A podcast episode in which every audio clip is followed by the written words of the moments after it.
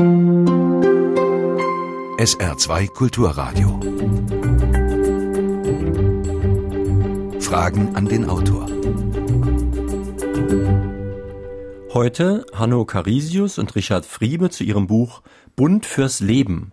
Warum Bakterien unsere Freunde sind. Mein Name ist Jürgen Albers. Schönen guten Tag.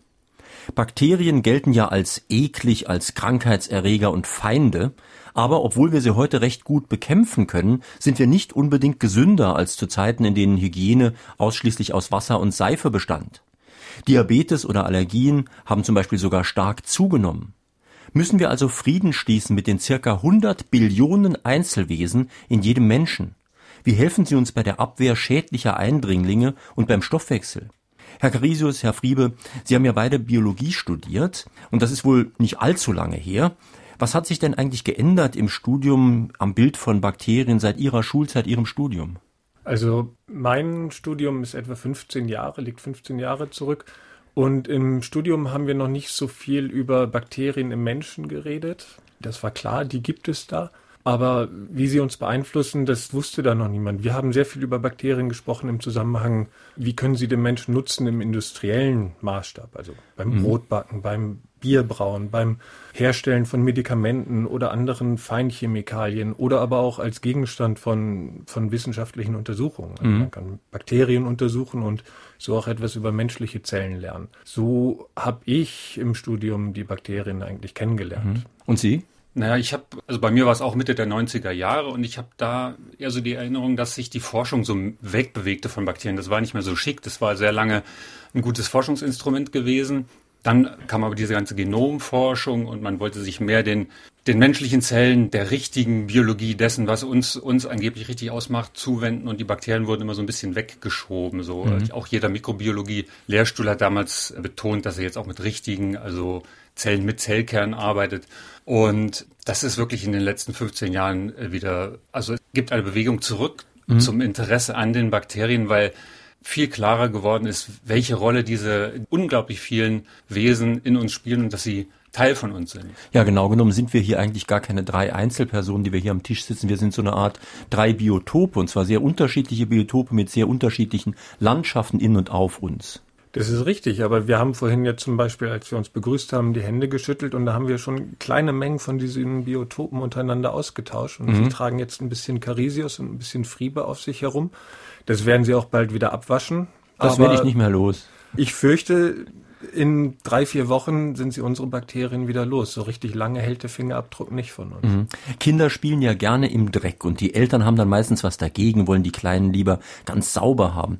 Und wenn ich Ihr Buch richtig verstehe, ist das gar nicht unbedingt gesund und ich habe mir überlegt, vielleicht brauchen wir so eine Art Schmutzigkeitserziehung. Also man soll es nicht übertreiben. Wir, die Menschen neigen ja dazu zu Extremen, die neigen dazu, extrem sauber zu sein, wenn ihnen erzählt wird, dass es äh, ganz schlimm ist, Bakterien aufzunehmen. Das andere Extrem, jetzt äh, sozusagen eine neue Schmuddelkinderkultur einzuführen, ist sicherlich auch nicht richtig, aber es ist so, es gibt sicherlich Gründe, warum Kinder gerne alles Mögliche in den Mund nehmen. Das ist es äh, nicht nur, weil sie zahnen und da irgendwie ein Druck herrscht, sondern in der Evolution hat sich dieser Mechanismus mit Sicherheit auch deshalb entwickelt, weil man auf diese Art und Weise als junger Mensch mit den verschiedensten Keimen in Kontakt kommt, das eigene Immunsystem an diese Keime gewöhnt, ob das jetzt Bakterien oder Pilze oder Viren oder was auch immer sind.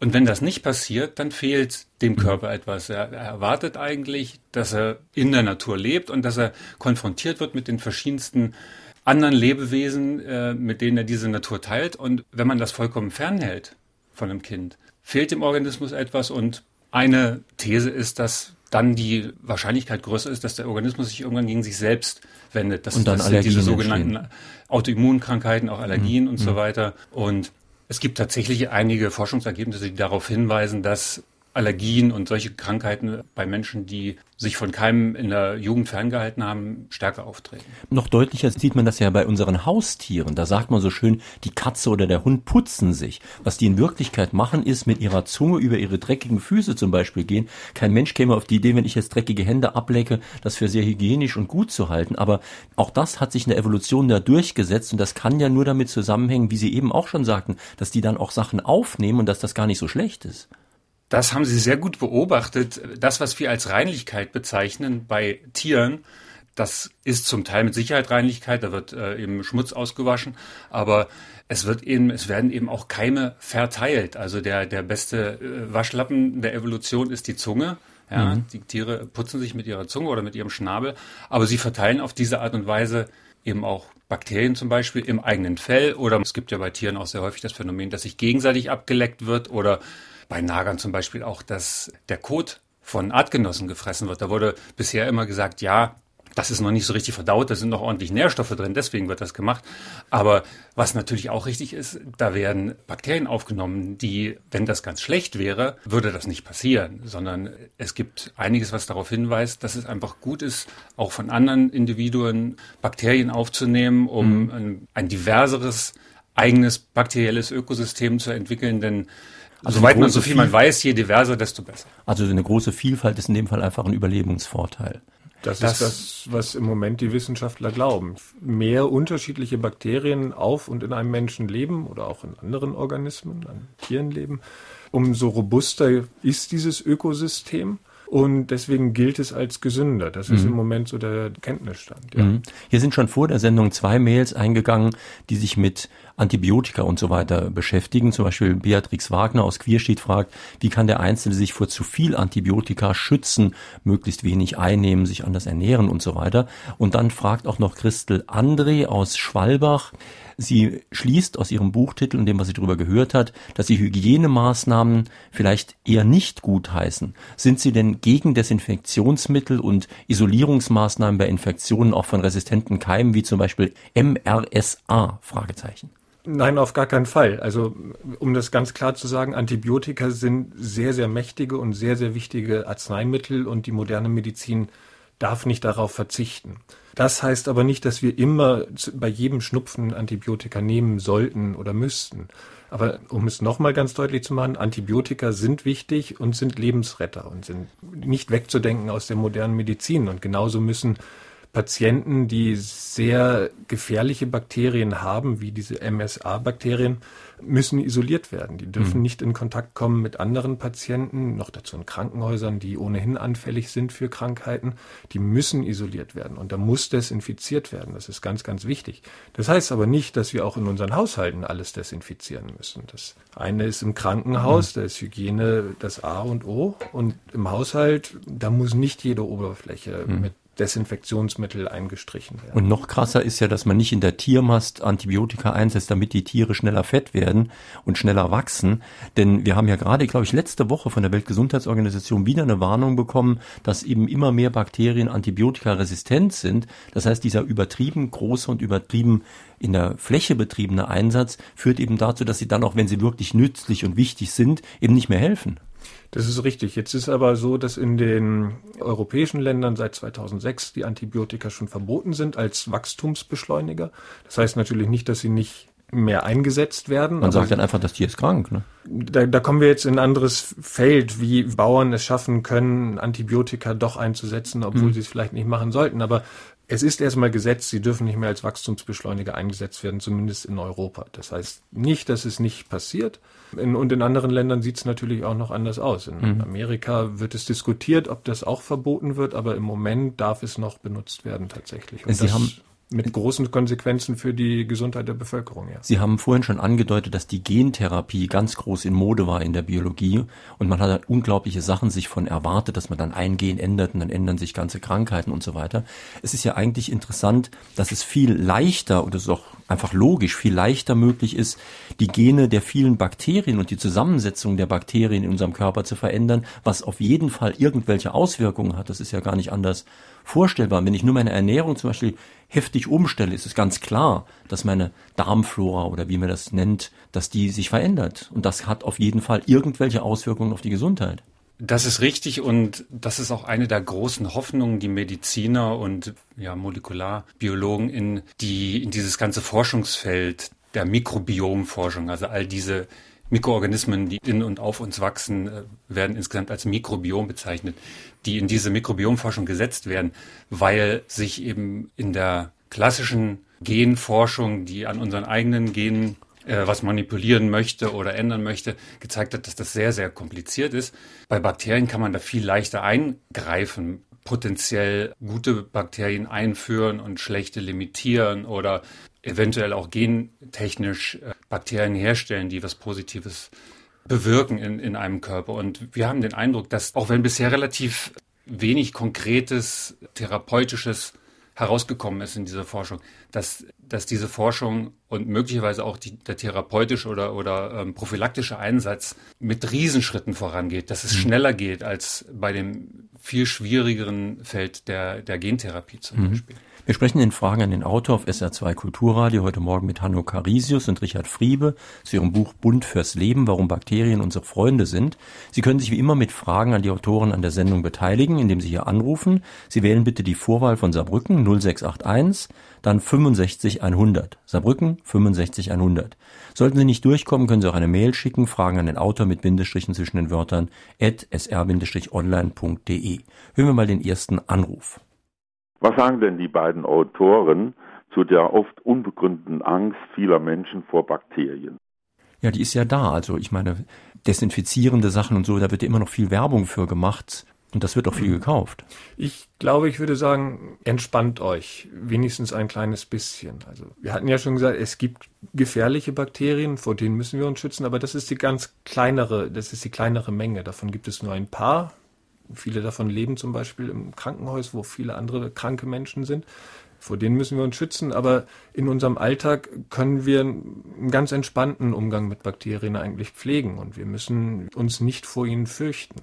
Und es ist ja auch wirklich ganz interessant. Wir haben ja vorhin schon gesagt, wir sind selbst so eine Art Lebensraum und ich habe in Ihrem Buch gelernt, dass wir eben ein Lebensraum sind, der sehr vielfältig ist. Also kurz geschnittene Nägel zum Beispiel, da ist relativ wenig los.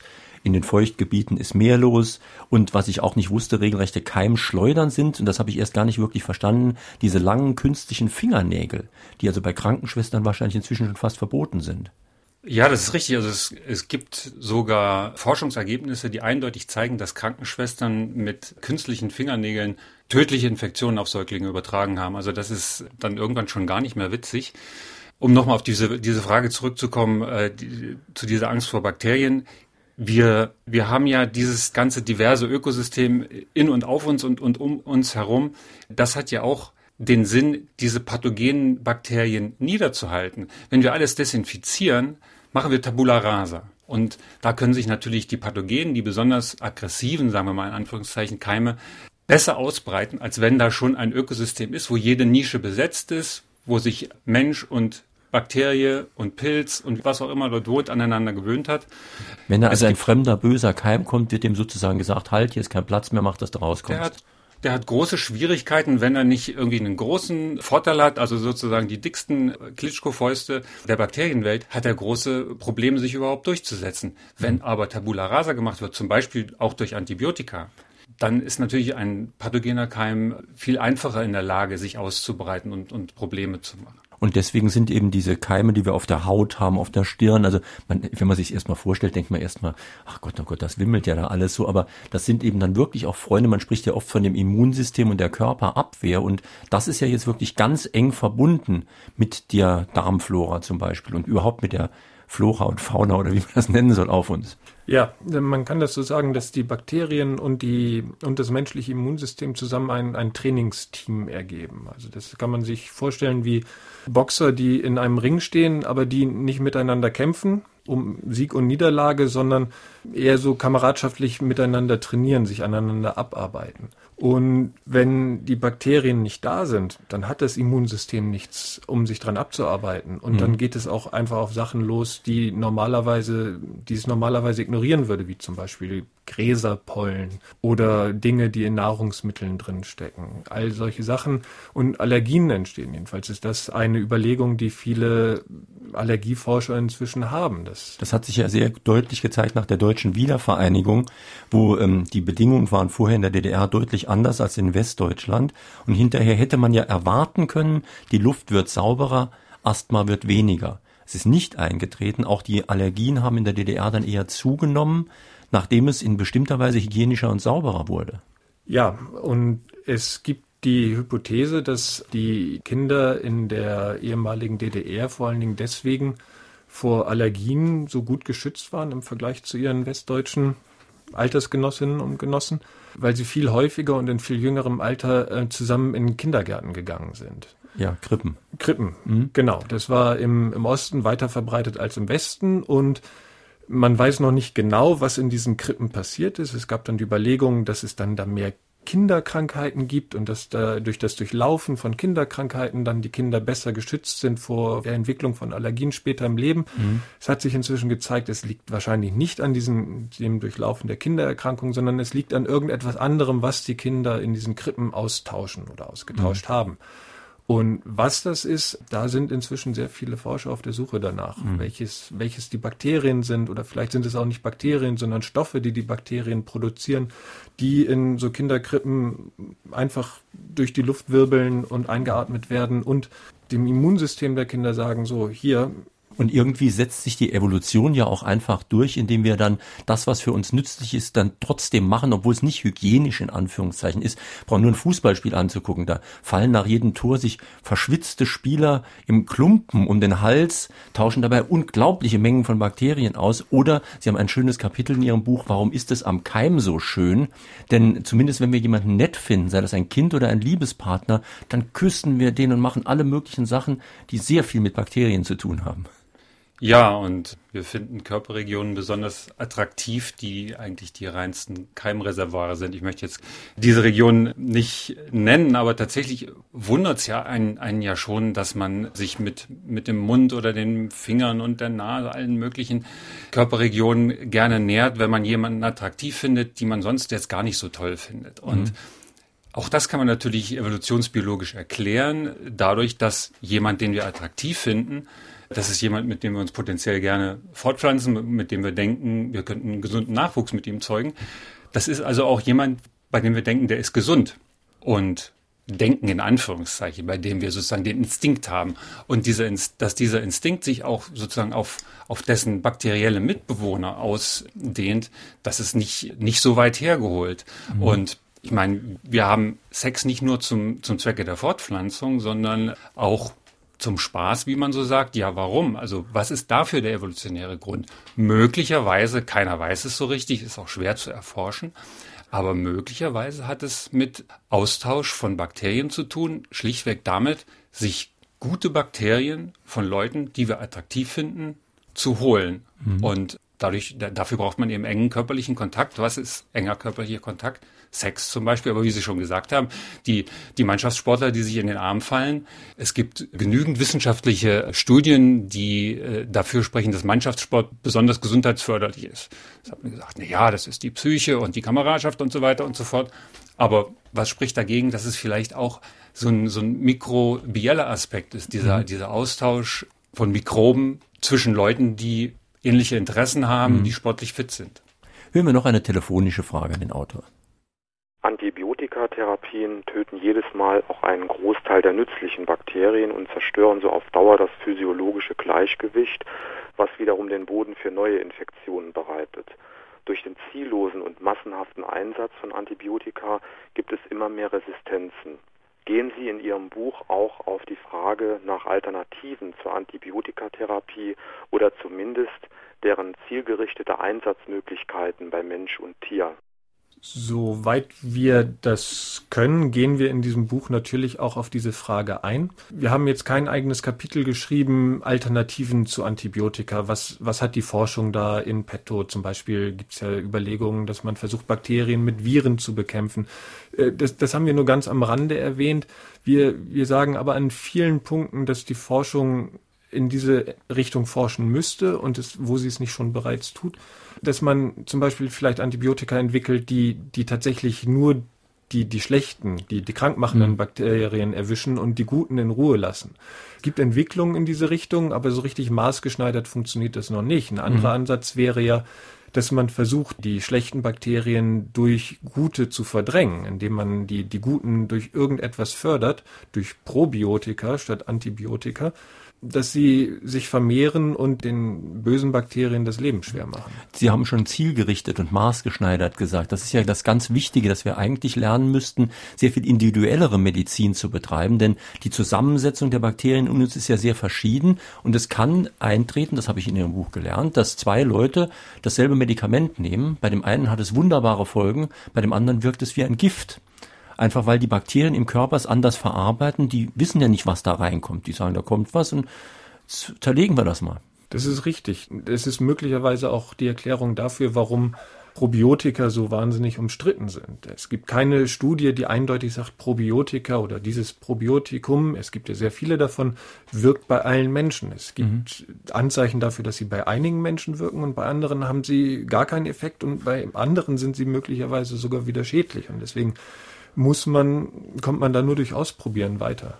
Meine Frage an die beiden Autoren wäre, wie sinnvoll der Einsatz probiotischer Joghurt und ähnliches in der Ernährung ja, das kommt in Ihrem Buch ja auch vor. Das ist ja nicht nur Joghurt, auch andere Sachen, die probiotisch sozusagen sind. Genau, also die Studienlage ist da alles andere als eindeutig. Es gibt wahnsinnig viele Studien zu Probiotika und probiotischen Lebensmitteln. Es sind ja nicht nur Tabletten, die man schlucken kann oder Joghurt aus dem Supermarkt, sondern ein Sauerkraut ist ein ganz natürliches Probiotikum, sehr, sehr traditionell, auch in der deutschen Küche. Es gibt Joghurt hatte ich erwähnt. Es gibt Kefir, mehr in Osteuropa verbreitet, aber auch das ist ein probiotisches ja. Lebensmittel. Es gibt Kimchi, das ist die asiatische Variante vom Sauerkraut. In, in jedem Bereich auf dem Globus gibt es im Grunde seit Generationen probiotische Lebensmittel, die gegessen werden von allen Menschen in der jeweiligen Region. Offensichtlich nicht nur, weil es eine interessante Methode der Konservierung ist, sondern möglicherweise auch gesundheitsförderlich ist. Das ist ja überhaupt, das Essen ist ja ein ganz faszinierendes Thema in dem Zusammenhang, denn es ist natürlich ganz logisch. Je nachdem, was ich esse, verändern sich die Bakterien in meinem Körper, denn die sind ja spezialisiert auf bestimmte Nahrungsmittel. Wenn ich jetzt zum Beispiel jeden Tag Sauerkraut esse, gewöhnen die sich daran, dann wird das ein anderes Gleichgewicht geben und so weiter. Und das hat ja Auswirkungen auch auf die Verarbeitung dessen, was ich esse. Und so kann es eben auch sein, dass wir drei jetzt alle genau dasselbe zum Mittag essen, nur ich werde davon dicker und sie nicht. Und das hängt dann vielleicht damit zusammen mit der Verwertung innerhalb des Körpers, mit dem Aufschließen der Nahrungsmittel. Das ist richtig. Also die Bakterien nicht nur in den Kuhmägen, wo es ja sehr bekannt ist, dass die da einen Hauptanteil an, äh, an der Verdauung übernehmen, sondern eben auch bei uns. Das wird aber ist erst in den letzten Jahren oder Jahrzehnten so richtig klar geworden. Die sind ganz wichtige Verdauungshelfer. Sie, sie verdauen Stoffe, die unsere eigenen Enzyme gar nicht bearbeiten können. Und sie stellen eben daraus Stoffe her. Und das sind zum Beispiel so sogenannte kurzkettige Fettsäuren, die für uns ein guter Energielieferant sind, die der Darm selbst braucht als Energielieferant. Und das passiert natürlich unterschiedlich effektiv, je nachdem, was für eine Darmbakterienzusammensetzung man hat, was man vorher gegessen hat. Und sozusagen die, die Kalorienmenge, die in diesem Mittagessen, das Sie gerade angesprochen haben, drin ist, die ist vielleicht an sich gleich, aber das, was wir verwerten können, was letztendlich mhm. in unseren Zellen ankommt, was man zu Fett ansetzen kann oder zu, zur Energie umsetzt, die kann sehr, sehr unterschiedlich sein, je mhm. nachdem, wie fähig die Bakterien dazu sind, diese Sachen aufzuspalten. Hier ist eine sehr wichtige und sehr interessante Frage, die in Ihrem Buch auch vorkommt, aus Gießen eingegangen von Thomas Mantei und er fragt nach der Bedeutung der Bakterien für die Evolution. Da hat man erst auch mal gar nicht dran gedacht. Es ist ja immer noch sehr umstritten und sehr fraglich, wie das mit der Evolution genau läuft, dass da neue Arten entstehen, die einen sich nicht mehr fortpflanzen, die anderen pflanzen sich sehr viel fort. Ganz, ganz interessantes Thema.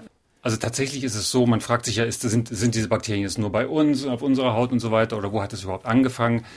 Es hat ganz, ganz früh angefangen. Also dieser Austausch zwischen Organismen, die einen Zellkern haben, also sozusagen unseren Ururvorfahren und Bakterien und, und anderen Mikroorganismen, der hat sehr, sehr früh angefangen. In Kiel gibt es Leute, die forschen zum Beispiel am Süßwasserpolyp und die finden in und auf diesen winzigen Gewebesäckchen, mehr ist das ja nicht, hunderte von Bakterienarten und die sind da auch nicht zufällig, sondern die sind Arten, die sehr, sehr eng miteinander verwandt sind, von diesen Süßwasserpolypen zum Beispiel. Und das sind natürlich nicht nur Süßwasserpolypen, sondern alle, alle möglichen anderen tierischen Organismen und pflanzliche Organismen auch. Die haben ganz spezifische Besiedlungen von Bakterien. Also die suchen sich die Bakterien, die sie brauchen. Und dann fragt man sich natürlich, ja, wenn man, wenn man, wenn man uns oder diese Organismen eben sozusagen als, als Superorganismus ansieht, der also aus uns besteht und den Bakterien. Was, was bedeutet das denn für die Evolution? Und tatsächlich gibt es Forschungsergebnisse, die gezeigt haben, dass sich Arten aufspalten können mithilfe von Bakterien. Man hat eine, eine, große, große Frage in der ganzen Biologie ist ja, warum spalten sich überhaupt Arten auf? Es ist ja, die Welt ist ja nicht voll von Galapagos-Inseln, wo irgendwo mal so ein Fink hingepustet wird. Die meisten Organismen, die haben ständig Austausch miteinander, da verändert sich die Gene ein bisschen, aber dann gibt's wieder Fortpflanzung. Es müsste sich eigentlich ständig alles vermischen und es dürften sich keine Arten aufspalten. Aber wenn sich die bakterielle Besiedlung stark ändert, hat sich jetzt gezeigt in so einem äh, Experiment, kann es zu, zu einer sogenannten reproduktiven Isolation kommen. Das heißt also, die Tiere sind, wenn man denen die Bakterien wegnimmt, das hat man im Experiment gemacht, sind wunderbar fortpflanzungsfähig miteinander. Wenn die aber diese unterschiedlichen Bakterien haben, sind es zwei verschiedene Arten, weil sie nicht mehr miteinander erfolgreich Sex haben können. Das heißt, man muss ja auch sich wirklich mal klar machen, nochmal, obwohl wir das jetzt schon mehrfach gesagt haben, dass wir nicht nur Einzelwesen sind, wir sind eine Lebensgemeinschaft. Und wenn sich ein wichtiger Teil dieser Lebensgemeinschaft verändert und Bakterien verändern sich mit Sicherheit wesentlich leichter als ganze Menschen oder Rinder oder ich weiß nicht wer und wenn sich dieser wesentliche Teil verändert, hat das natürlich Auswirkungen und das kann die Evolution vielleicht stärker vorantreiben als eine Mutation in einer menschlichen Zelle dieser Befund, den wir gerade genannt haben, spricht dafür. Also mhm. es, diese, diese Bakterien sind, es ist schwer, das so, so auszudrücken, aber sie sind ein, ein Teil von jedem Organismus, ein, ein, ein Teil von unserem Selbst auch zum Beispiel. Und sie sind auch sind über ihre eigenen Gene definiert, aber auch über die Gene dieser Bakterien. Das ist übrigens eine sehr witzige Frage eingegangen per Mail und ähm, da war er gefragt, das betrifft mich jetzt wegen Übergewicht und solchen Dingen, wie viel das ganze Zeug da in uns denn eigentlich wiegt und ob man das sozusagen vom Body Mass Index abziehen müsste. Wenn ich jetzt sagen wir mal ein Kilo Bakterien in mir hätte, würde ich sozusagen in Wirklichkeit netto ein Kilo weniger wiegen. Also es sind ein paar hundert Gramm wahrscheinlich. Ja, da muss man auch immer sehen, ist das jetzt Trockengewicht oder Feuchtgewicht jeder, der meint, dem das was bringt, ja, der kann das gerne abziehen und die 300 Gramm weniger wiegen und dann seinen BMI vielleicht von 30 auf 29,8 Dann hat man doch mal noch eine neue Ausrede für Genau, Haare schneiden ist auch, die sind, wiegen auch ein paar Gramm. So Hier gehen sehr, sehr viele Fragen telefonisch und per Mail ein, das kann ich schon gar nicht mehr alles im Auge behalten. Hören wir mal gleich die nächste. Ich möchte eine Frage stellen zur Rolle der Firmicuten, eine Untergruppe, vielleicht gibt es auch noch andere, der Darmbakterien die ja seit ungefähr 2007 erst erforscht werden und eine riesige Rolle spielen bei der Verwertung von Nahrung. Die können also Ballaststoffe in äh, Nährstoffe, Zucker und so weiter umwandeln. Das ist das Erste. Und das Zweite, gibt es neuere Ergebnisse über die Fäkaltransplantation, entweder rektal oder, ich habe jetzt im BBC gehört, auch oral wird es gemacht, über Magensonde, wo also Darmflora transplantiert wird. Mit großem Erfolg wo die Pharmaindustrie gar nicht begeistert ist, weil es nämlich keinerlei Medikamente erfordert. Das sind zwei große und wichtige Fragen. Die, die Bakterien, die Sie erwähnt haben eingangs, das ist ein, einer der großen Stämme, die im menschlichen Darm leben, die große zentrale Rollen bei der Verdauung, zum Beispiel der Kohlenhydrate spielen und auch anderer Nährstoffe.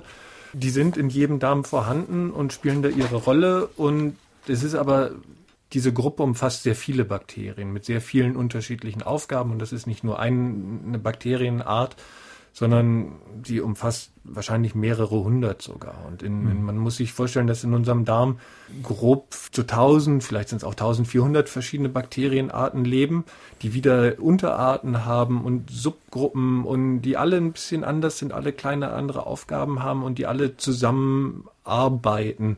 Mhm. Und die alle auch ihre ökologischen Nischen gefunden haben, in der sie sich eingerichtet haben und wo sie sich ganz wohlfühlen. Mhm. Aber wenn man jetzt eben feststellt, diese Besiedlung im Darm zum Beispiel ist nicht so günstig, es zeigen sich irgendwelche negativen Auswirkungen, dann ist natürlich erstmal der Versuch, ich esse was anderes, versuche es dadurch zu verändern. Aber dann, das kommt in Ihrem Buch ja an mehreren Kapiteln, am Anfang und am Schluss nochmal vor, könnte man auch wirklich versuchen, die auszutauschen. Das ist, wird in den vergangenen Jahren immer häufiger gemacht. Das ist die sogenannte Fäkaltransplantation. Da wird die alte Besiedlung aus dem Darm entfernt, zum Beispiel mit ganz rigiden Gaben von Antibiotika, dann vielleicht noch eine Darmspülung und dann wird in diesen sauber geputzten Darm eine neue Darmflora, zum Beispiel von einem Verwandten, der gesund ist, eingebracht, zum Beispiel eben rektal, wie gerade schon erwähnt, oder über eine Nasensonde, dann geht es eher in den oberen Teil des Dünndarms.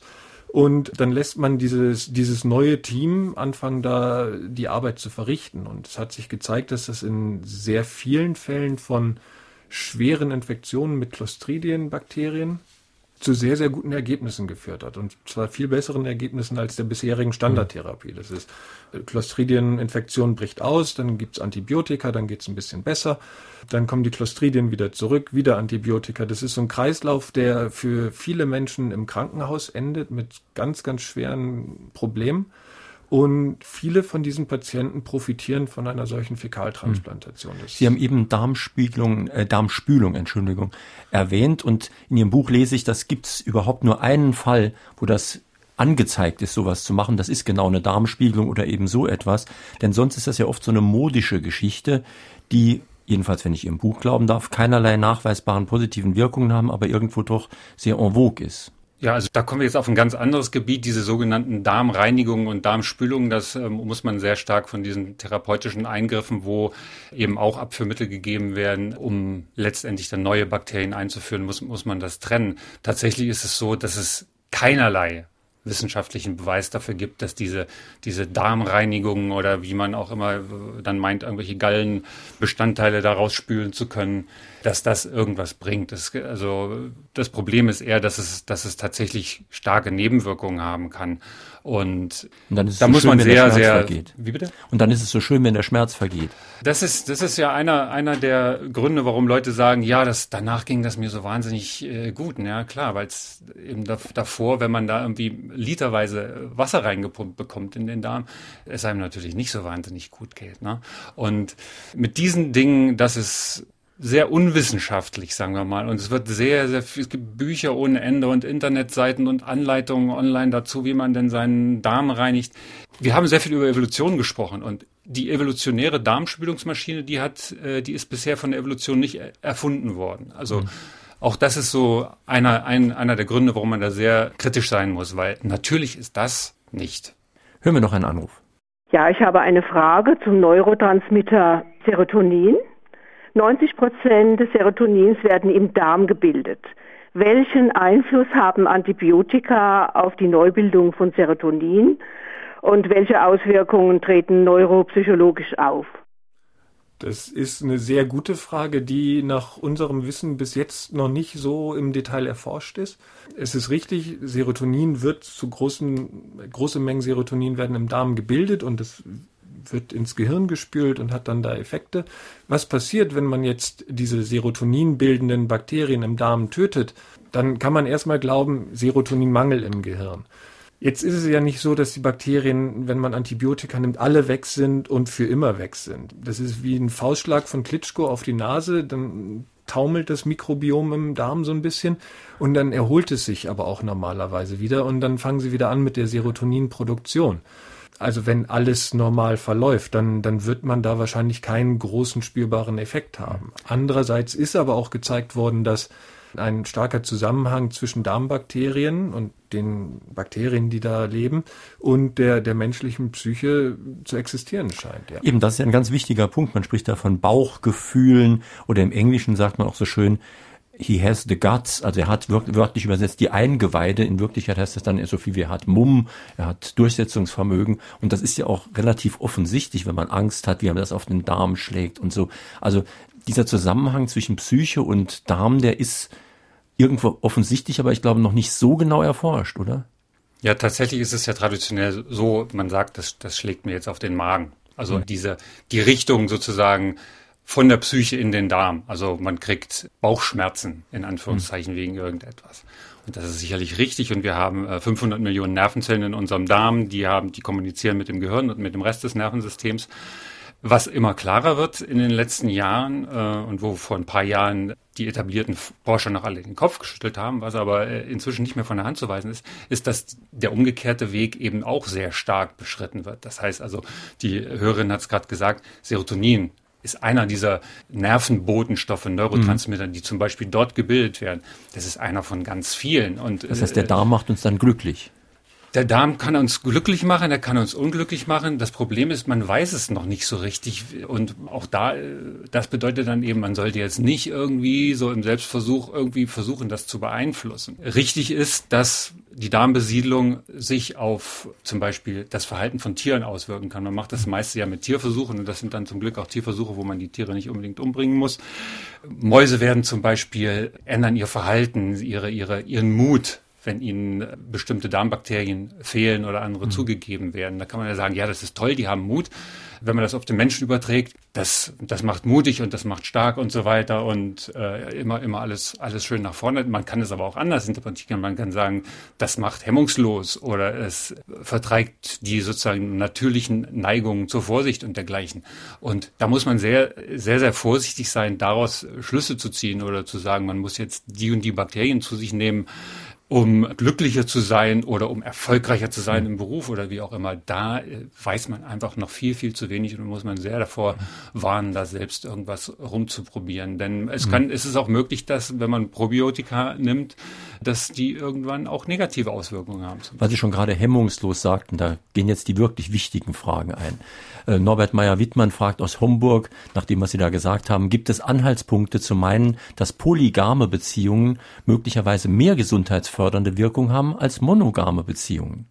Ja, wir hatten das, das also Sexkapitel. So ich hatte ja gehofft, dass wir das Sexkapitel schon abgeschlossen äh, hätten. Oh nein. Auch das, auch, auch das ist natürlich, schließt an das an, was wir, was wir gesagt haben mit, warum ist es am Keim so schön? Es gibt diese Anhaltspunkte, also hypothetisch schon, ja? dass äh, jemand, der mit vielen verschiedenen Partnern engen körperlichen Kontakt hat, sich natürlich auch viele Bakterien holt. Und das können auch positive Bakterien sein. Aber es ist natürlich auch so, dass jemand, der viel ungeschützten Sex hat, eine höhere Wahrscheinlichkeit hat, sich äh, ein HIV-Virus mhm. zu holen oder ein Tripper mhm. oder dergleichen. Also das sind alles keine Dinge, die man jetzt also vielleicht so eindimensional sehen darf. Vielleicht besser monogam, aber dann in eine Fußballmannschaft sich dort die Keime holen. Möglich, auch eine gute Hypothese. Hören wir noch eine Frage. Angeblich beeinflussen ja Darmbakterien sogar die psychische Verfassung. Was wissen die Autoren darüber und können Sie bitte das Phänomen erklären? Vielen Dank. Haben wir jetzt eigentlich schon weitestgehend besprochen.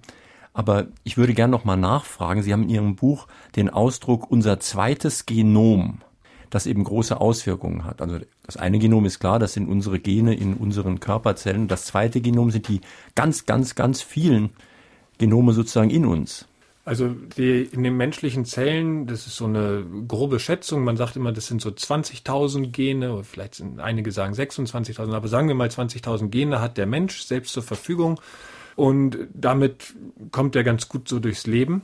Die Bakterien bringen Millionen Gene mit in diese Lebensgemeinschaft mit ein. Und da bringen sie natürlich auch ganz neue Fähigkeiten mit ein, wie zum Beispiel die Fähigkeit, Ballaststoffe zu verdauen. Das könnten wir Menschen ohne die Bakterien überhaupt nicht. Die würden einfach durchrutschen und es würde nichts passieren.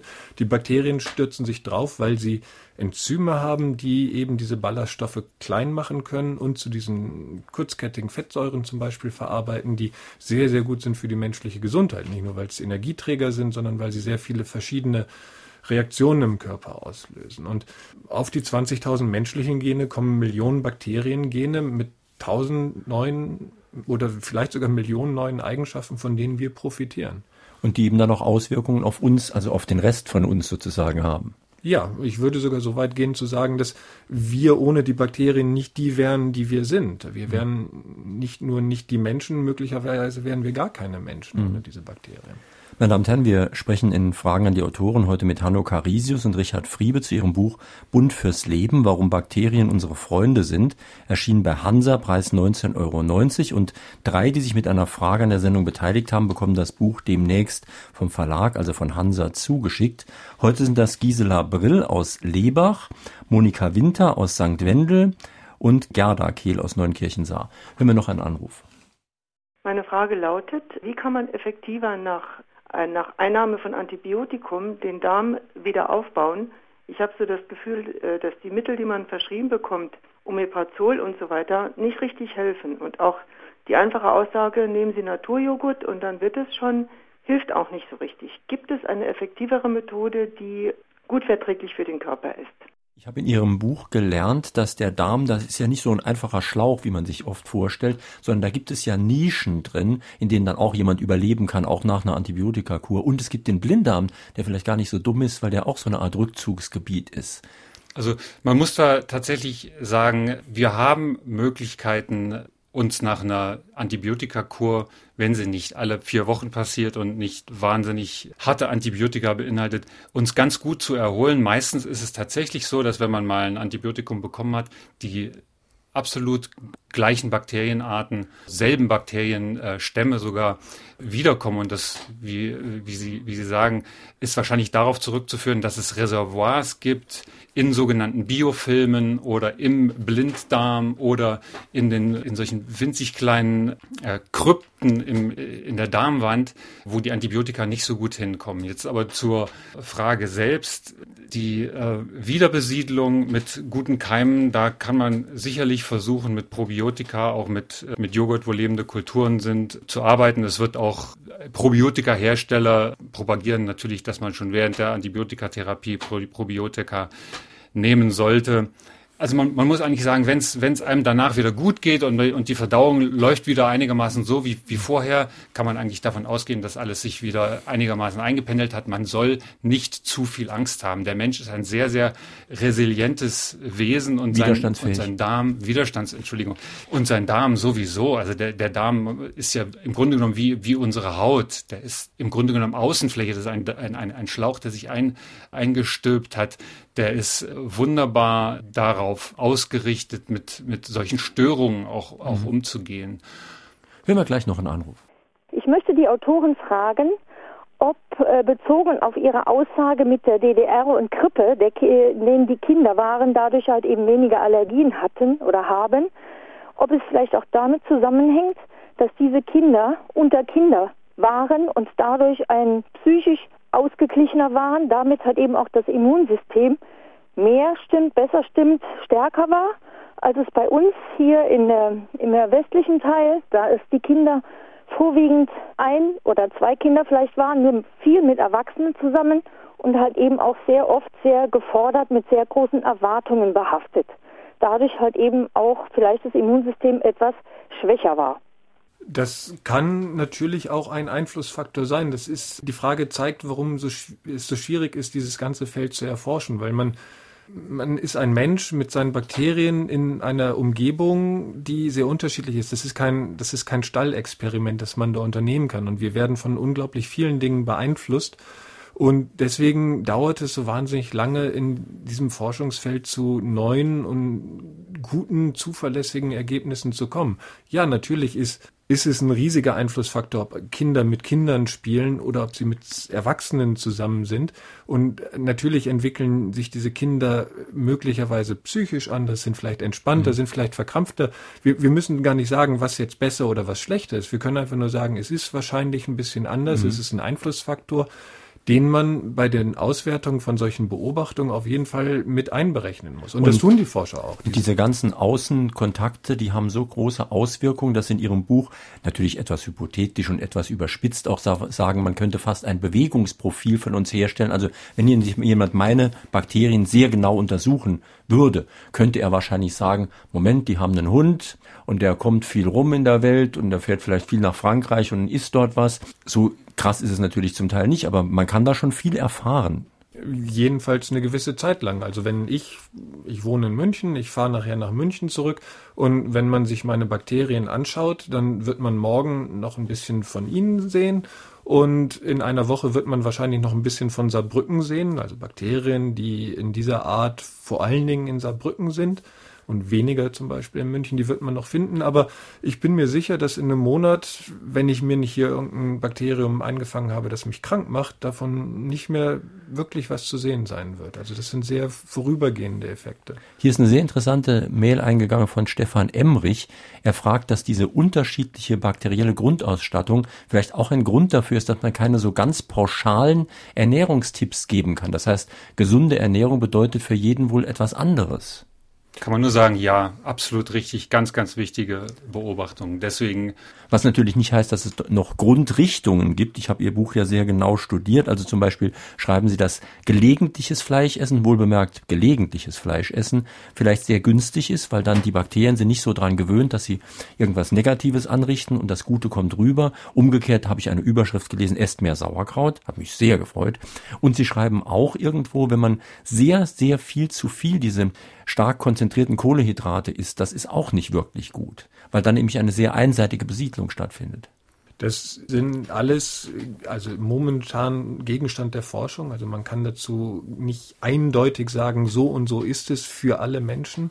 Es ist so, dass für die einen Menschen vielleicht Fleisch oder ein bisschen Fleisch sehr, sehr gut ist für andere, die brauchen das gar nicht oder haben da überhaupt gar keinen nützlichen Effekt. Und das, das können Menschen sein, die nebeneinander wohnen. Und das ist sehr schwierig, pauschale Aussagen dazu zu machen. Was eine pauschale Aussage ist, auf die wir uns, glaube ich, alle verständigen können, ist, dass man Zucker nicht in ganz, ganz großen Mengen irgendwie zu sich nehmen sollte, aus sehr vielen verschiedenen Gründen. Einer ist davon, dass möglicherweise die Lebensgemeinschaft im Darm ziemlich aufmischt. Mehr, auch sogar dazu kann man noch nicht mehr sagen. Aber es ist ein hochkonzentriertes Lebensmittel, wirklich begehrtes Futter für Bakterien und was genau passiert, wissen wir nicht. Hören wir noch einen Anruf. Also ich möchte gern die Autorin fragen, ob sie den Professor Teruo Higa, den Japaner, kennen. Der hat das Buch geschrieben, Eine Revolution zur Rettung der Erde und dann noch die wiedergewonnene Zukunft. Und wir sind eigentlich darauf gekommen durch Tierfilme, weil in der Erde, tief im Meer sind Mikroorganismen, wo eigentlich gar nichts mehr lebt. Und im Vulkan sind auch Mikroorganismen in der dollsten Hitze. Und dann sind wir an dieses hier geraten und wir haben ganz tolle Erfahrungen gemacht. Sie haben in Ihrem Buch ein Kapitel über nützlichen Mikrobenmix. Ist es das? Genau, der Professor Hieger ist der Erfinder der, der sogenannten effektiven Mikroorganismen. Das ist eine Mixtur aus verschiedenen Mikroben, nicht nur Bakterien, da sind auch ähm, Hefezellen drin und andere Dinge und genau weiß man nicht, was da drin ist, weil das ist so ein bisschen wie das angebliche Coca-Cola-Rezept. Also das, also ist, ist geheim. Es ist geheim und aber es gibt auch viele Kopien davon und das ist auch eins dieser Probleme davon. Niemand weiß so richtig, was da drin ist, deswegen kann man nicht so richtig damit arbeiten. Man kann es nicht erforschen. Man weiß nicht, wenn man einmal effektive Mikroorganismen in Saarbrücken kauft, sind das die gleichen effektiven Mikroorganismen, die in, in Berlin in den Geschäften stehen. Mhm.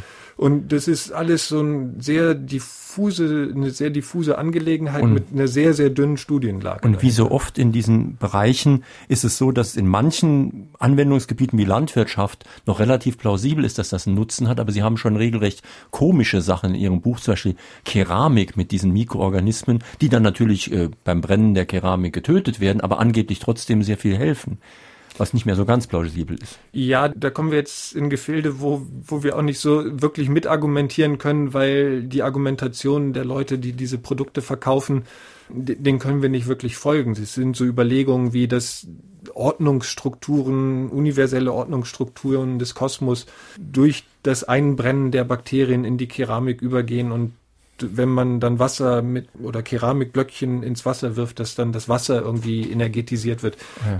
Das ist, ich, ich, möchte das nicht werten. Es gibt dafür keinerlei belastbare Belege, dass hm. es irgendetwas tut, außer dass es Geld transferiert von demjenigen, der diese Keramikblöckchen kauft, zu demjenigen, der diese, diese Keramikblöckchen verkauft. Vielleicht zum Schluss noch, weil das wird immer deutlicher bei dem, was Sie sagen. Die Forschung scheint noch nicht sehr weit zu sein, was für mich erstaunlich ist, denn das ist eigentlich ein Bereich, wo ich denke, der ist so praxisbezogen und so wichtig, da müsste man eigentlich sehr viel forschen, aber da ist noch ein großes Manko. Also wie gesagt, die Forschung steht relativ am Anfang, deswegen kann man auch mit gutem Gewissen wenig echte Tipps geben, die universal sind. Es ist so ein bisschen wie wie bei Loriot und der Steinlaus. Ja, also das, man weiß, da sind diese äh, hundert, hunderte von äh, Milliarden kleinen possierlichen Tierchen, die die man nicht sehen kann, die man nicht, nicht, nicht fühlen kann, höchstens äh, riechen, aber man weiß, dass sie eine Wahnsinnsmacht haben. Bei Loriot ist es so, die mhm. fressen dann die ganzen Steine auf und machen die, machen die Häuser kaputt. Und, und, und eine, eine ähnliche Macht, das weiß man, haben die Mikroben, aber genau die Details kennt man tatsächlich noch viel, viel zu wenig. Und äh, unser Buch ist auch geschrieben, um äh, zu sagen, mehr Forschung auf diesem Gebiet. Das waren in Fragen an den Autor auf SR2 Kulturradio und, habe mich jetzt fast versprochen, Hanno Carisius und Richard Friebe zu ihrem Buch Bund fürs Leben, warum Bakterien unsere Freunde sind, erschien bei Hansa Preis 19,90 Euro. Die Sendung, die Sie gerade gehört haben, finden Sie morgen auch im Internet als Podcast, können sich da nochmal runterladen und in Ruhe anhören. In unserem zweiten Podcast-Angebot, dem Klassikerfach von Fragen an den Autor, habe ich wieder eingestellt eine Sendung vom letzten Jahr Peter Wohleben, Der Wald, ein Nachruf, da geht es nämlich auch um Bodenorganismen im Wald. Die Diskussion geht weiter im Internet-Diskussionsforum unter www.sr2.de.